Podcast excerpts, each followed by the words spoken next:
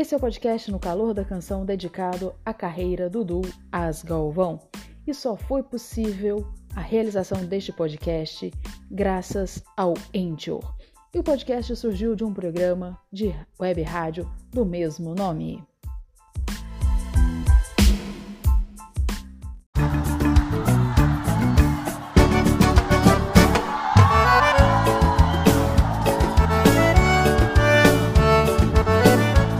Calor da canção, um podcast dedicado à carreira da dupla com mais tempo em atividade no Brasil. As Galvão. Vivo do calor dos teus abraços, meu amor. O que é que eu faço nesta vida sem você? Seguindo aqui em agosto, temos o Esquece-me e Sorriso Amargo. Isso. Jeca Mineiro, Jeca Mineiro fazendo bastante sucesso nesse tempo com Dama de Vermelho, né? Aquela, aquele bolero Dama de Vermelho, que é do Jeca Mineiro. Então o Jeca Mineiro estava fazendo bastante sucesso como compositor. Naturalmente que as duplas buscavam composições Uhum. do Jeca Mineiro. No caso de Esquece-me e Sorriso Amargo, nesse tempo aí, 63, já não era mais tanto aquela coisa de primeiro fazer o sucesso para depois gravar. Já se Porque já gravava. havia, nesse tempo já tinha o LP, nesse tempo eh, já os programas já tocavam os discos e tal. Então nesse tempo já começava mesmo a questão de produção. Uhum. Ah, então essa música eu acho que vai dar certo, então vamos fazer.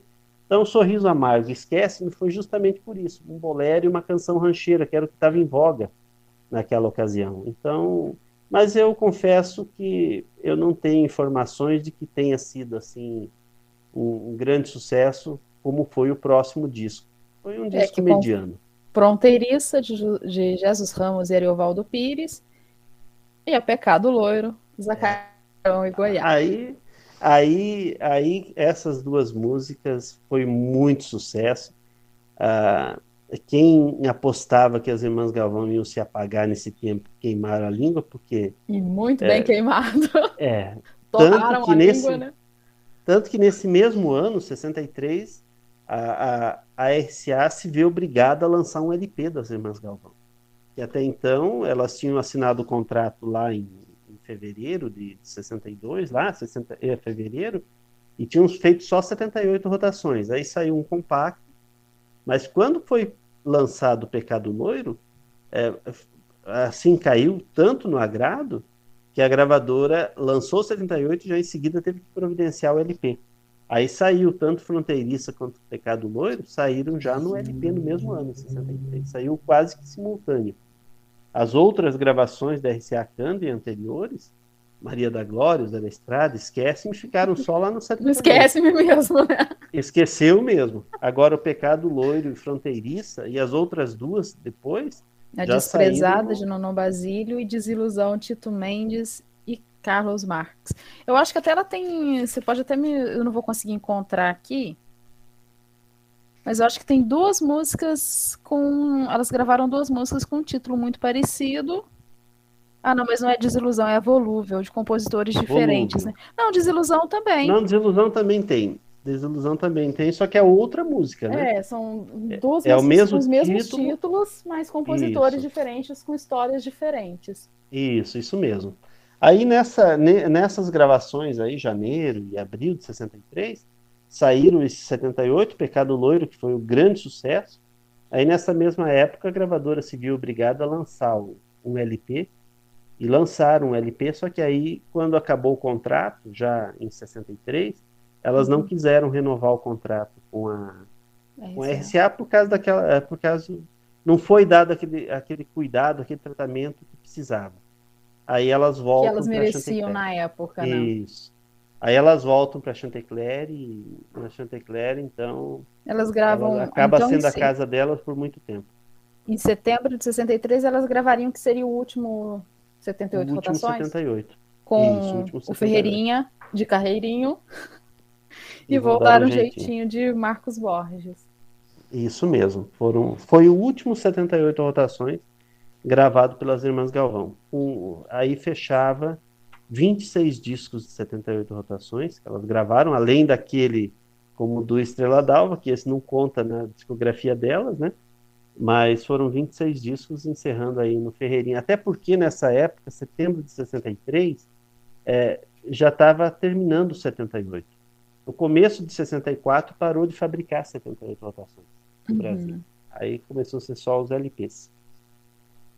Aí tem que os compactos duplos e simples, eles foram lançados em períodos de contrato, ou às vezes eles foram lançados mesmo ela não tendo contrato com as gravadoras na, na ocasião, tendo em vista que são trazendo regravações de algumas músicas que já haviam sido acontecia gravadas, né? acontecia as duas coisas. O compacto saía no período de contrato, mas também podia sair após o período de contrato. O compacto, é eu acho que em 60 tem o, o Apaixonada com Nova Roupagem, né?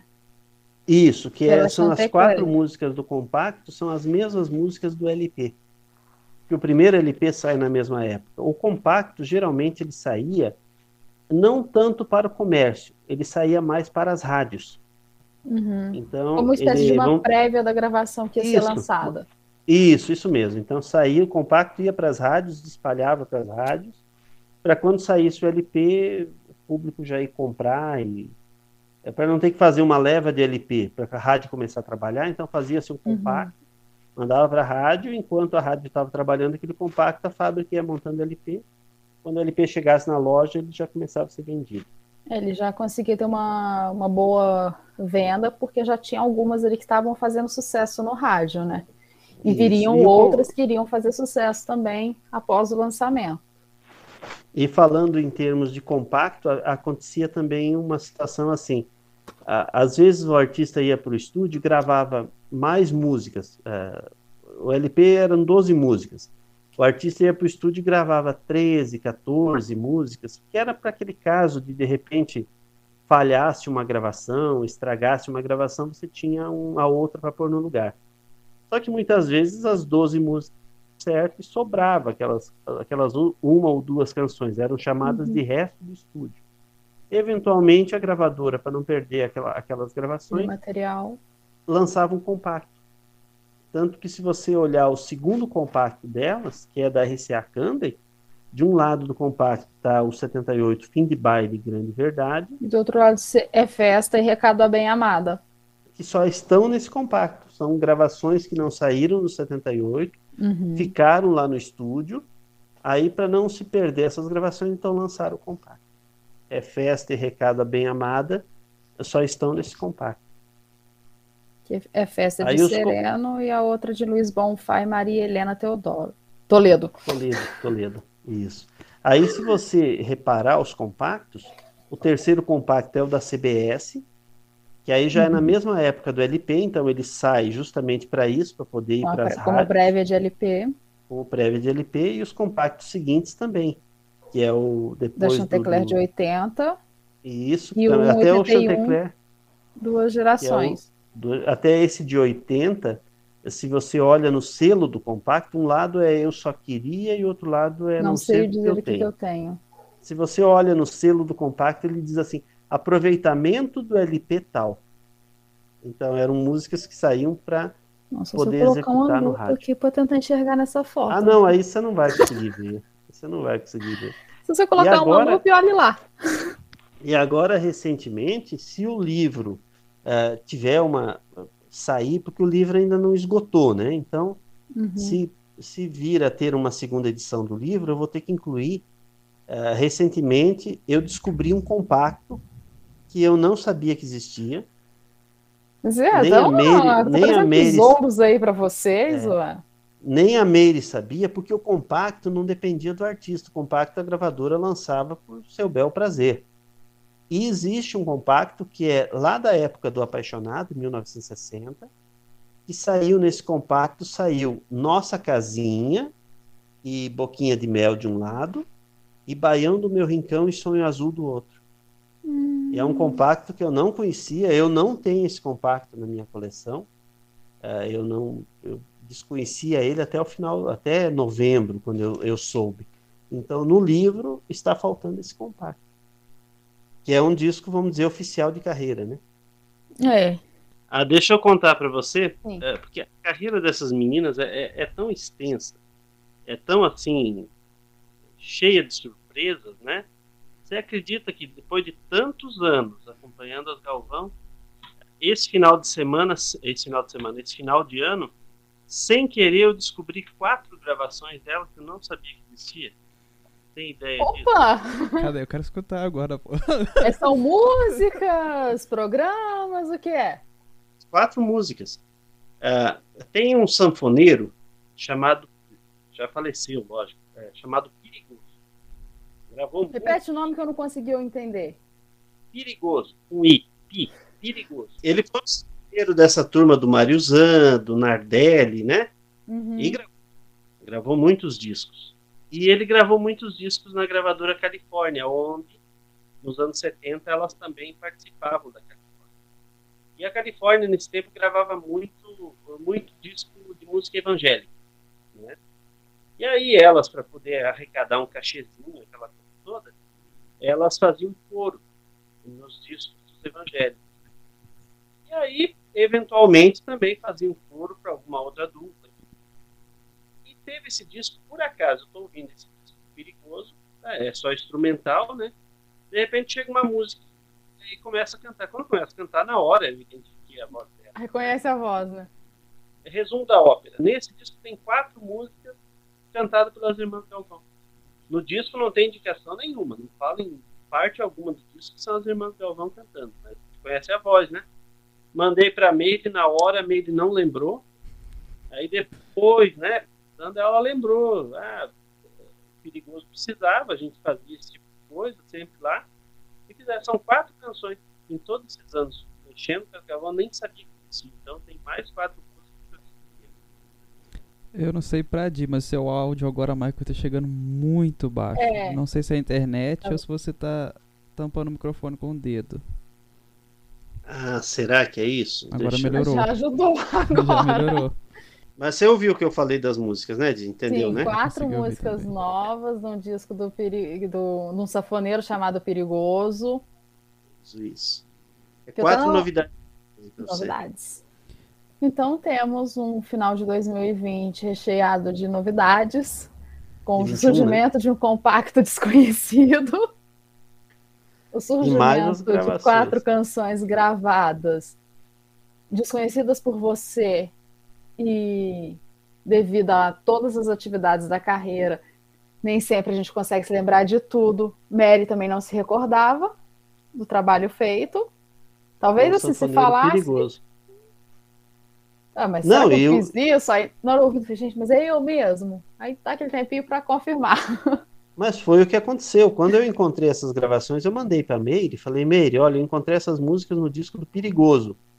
Lembra disso? Ela ouviu, me retornou dizendo que não lembrava. Ela falou, somos nós que estamos cantando, mas eu não consigo lembrar de quando isso aconteceu. Aí depois, uns dois dias depois, Aí ela lembrou, daí ela me ligou, ah, foi isso, aconteceu assim, aconteceu assado. De tal maneira. E como o disco do Perigoso não traz nenhuma referência, é só escutando, né? Só escutando Sim. você ver. E eu acredito ainda que ao longo vai do tempo, ter mais. Vai, vai, aparecer mais coisas, principalmente nessa fase da Califórnia que elas faziam muito essas é, é, essa, esses bicos, vamos dizer assim. É, eu tenho certeza que uh, em outros podcasts, de encontrei mais isso, encontrei mais aquilo e tal. Agora, de deixa eu falar uma coisa para você. Sim. Então, essa semana o Google mandou lá a notificação do podcast, né? Hum. Por mais que eu sabia, né, desde o início do projeto, mas vendo ele ali. É outra coisa, eu tão, né? Eu fiquei tão emocionado de, e quero te, te agradecer, viu? Agradecer por esse carinho, por elas. É, tudo que é feito para elas, eu.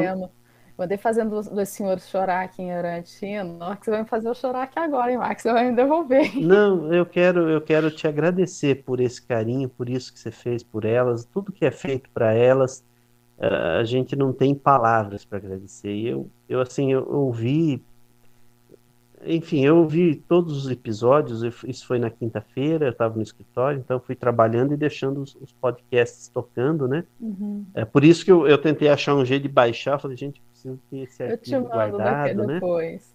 Mas eu quero te agradecer, agradecer de coração por esse carinho, por esse amor, que a gente sabe, você assim como eu, assim como outros, a gente faz isso é por amor, não é uhum. objetivando nada. nada. E o amor é um apenas homenagear, né? É, e o amor é um dos sentimentos que ele só sai do coração. Então, então te agradeço. Obrigado, viu? Obrigado porque tá, tá muito lindo e emocionante. Imagina, que isso, não tem nada que agradecer não, só faço mesmo assim uma forma de homenagear mesmo, de reconhecer tudo que elas fizeram pela cultura, pela música, o, a existência mesmo, não, como você diz, não é com objetivando nada, simplesmente homenagear mesmo. Obrigado, obrigado. É, aqui foi mais um episódio contando um pouco das gravações dos discos, das músicas gravadas pelo Du As Galvão, começando com 78 rotações, sempre contando com a ajuda e a parceria do amigo Michael Monteiro. Valeu, Michael. Valeu, Di. Obrigado por mais essa oportunidade. Um grande beijo a todos. Obrigado, Jonathan, também pela força aí, viu? De nada.